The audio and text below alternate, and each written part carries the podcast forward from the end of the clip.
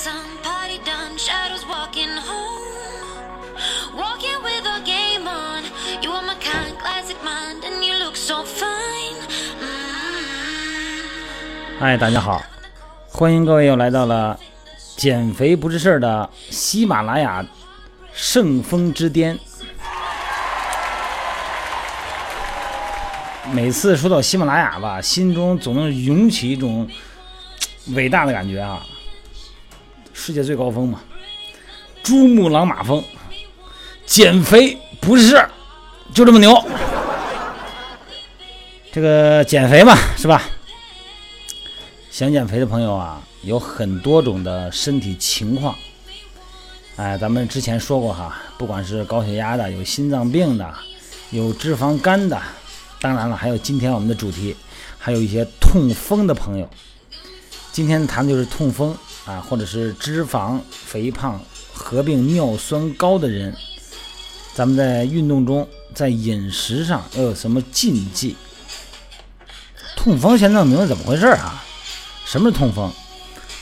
痛风啊，很多人都有，我的朋友好多都有，我们老家的朋友哈，瑞哥，瑞哥，瑞哥有痛风哈。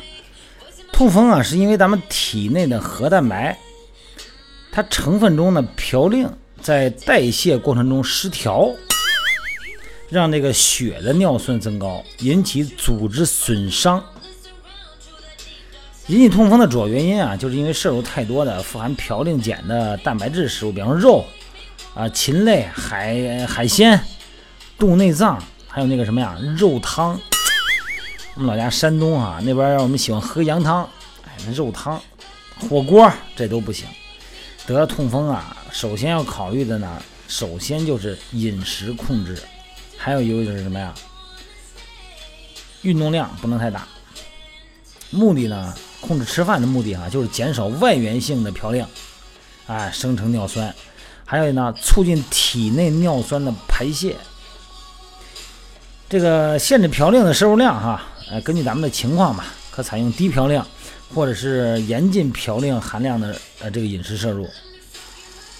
你比方说这个动物内脏啊、肝呐、肾呐、脑啊，这个鱼子、鱼子酱这类东西，各种肉汤、火锅、鱼虾，哎呀，就这么说吧，好吃的东西你都别吃了。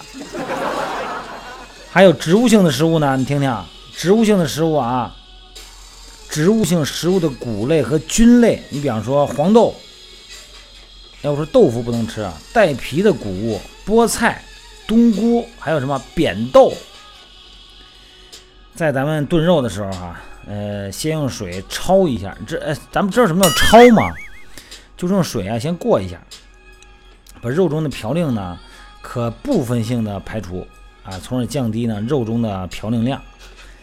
还有一个呢，就要限制脂肪摄入量啊，为了促进尿酸的正常排泄，脂肪的控制量一定要控制在每天五十克左右。记住啊，每天五十克左右的脂肪。但是呢，还有一个忌讳，就是别减得太猛，因为如果你突然减少热量摄入呢，会导致酮血症。这个酮血症，我记得我之前说过哈，就是一旦你热量摄入过低的时候呢，呃，脂肪代谢呢通过肝脏会产生酮体，这个酮体呢会产生酸性，叫酮血症。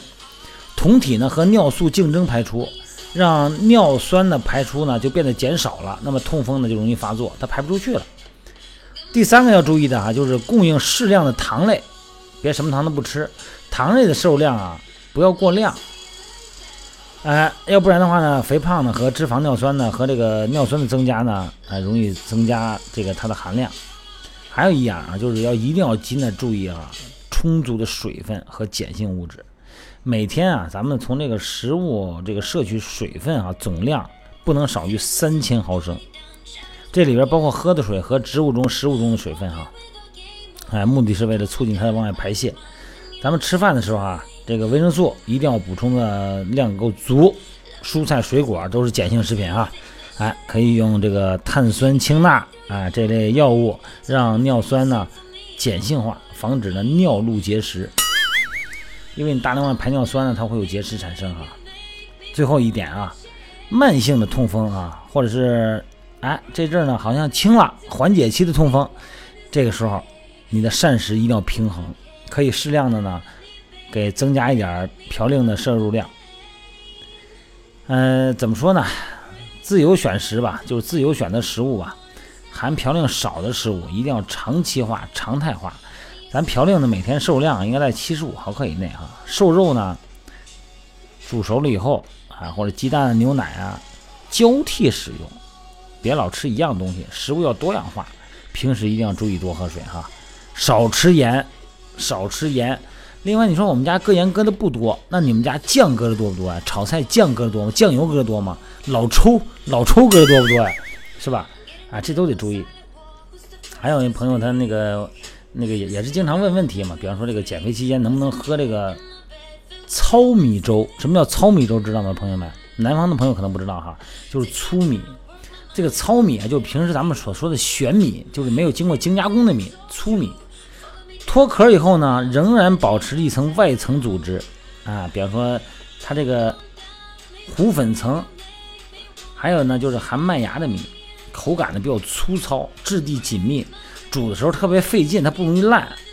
以前是穷人吃的，现在呢，现在现在是富人吃的，富人都胖了嘛，所以说得吃点这个糙米啊。糙米的最大特点呢就是含麦芽，其中维生素啊和纤维素的含量特别高。啊，经常吃的呢，可以起到降血脂和降胆固醇的作用。糙米中还有一样含量多，含锌多，能够改善咱们皮肤粗糙的情况。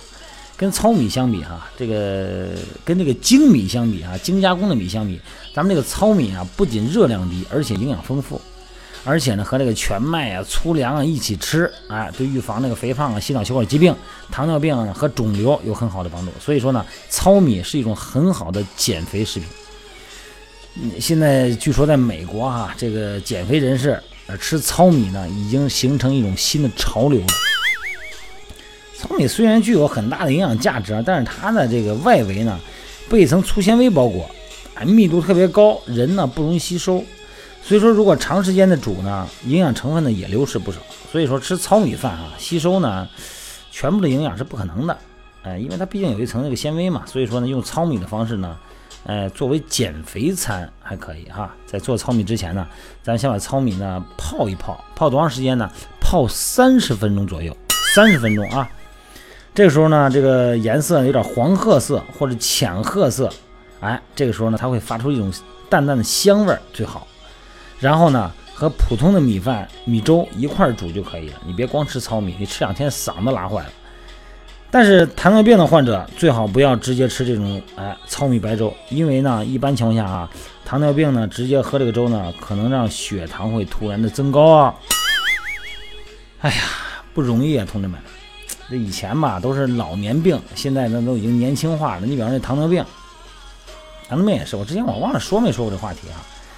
糖尿病呢主要是药物治疗嘛哈，这个饮食和运动呢综合啊，药物、饮食、运动。这个饮食治疗吧，是一种这个最基本的措施，主要是控制糖分嘛，控制血糖升高，控制胰岛素。所以说呢，这个糖尿病患者无论如何啊，不别管到什么时候，都要很自觉的养成一个饮食习惯。你不能指望胰岛素，胰岛素那玩意儿你不能那玩意儿当饭吃，是吧？吃饭之前来一针，之前说过的哈。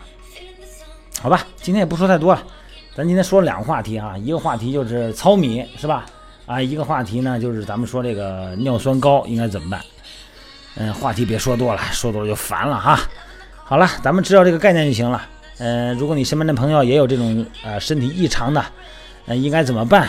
应该怎么有疑惑的？你把你的问题放到我的微信平台上，呃，汉语拼音的全拼锻炼减肥吧，这就是咱的平台，然后咱们多做一下互动啊。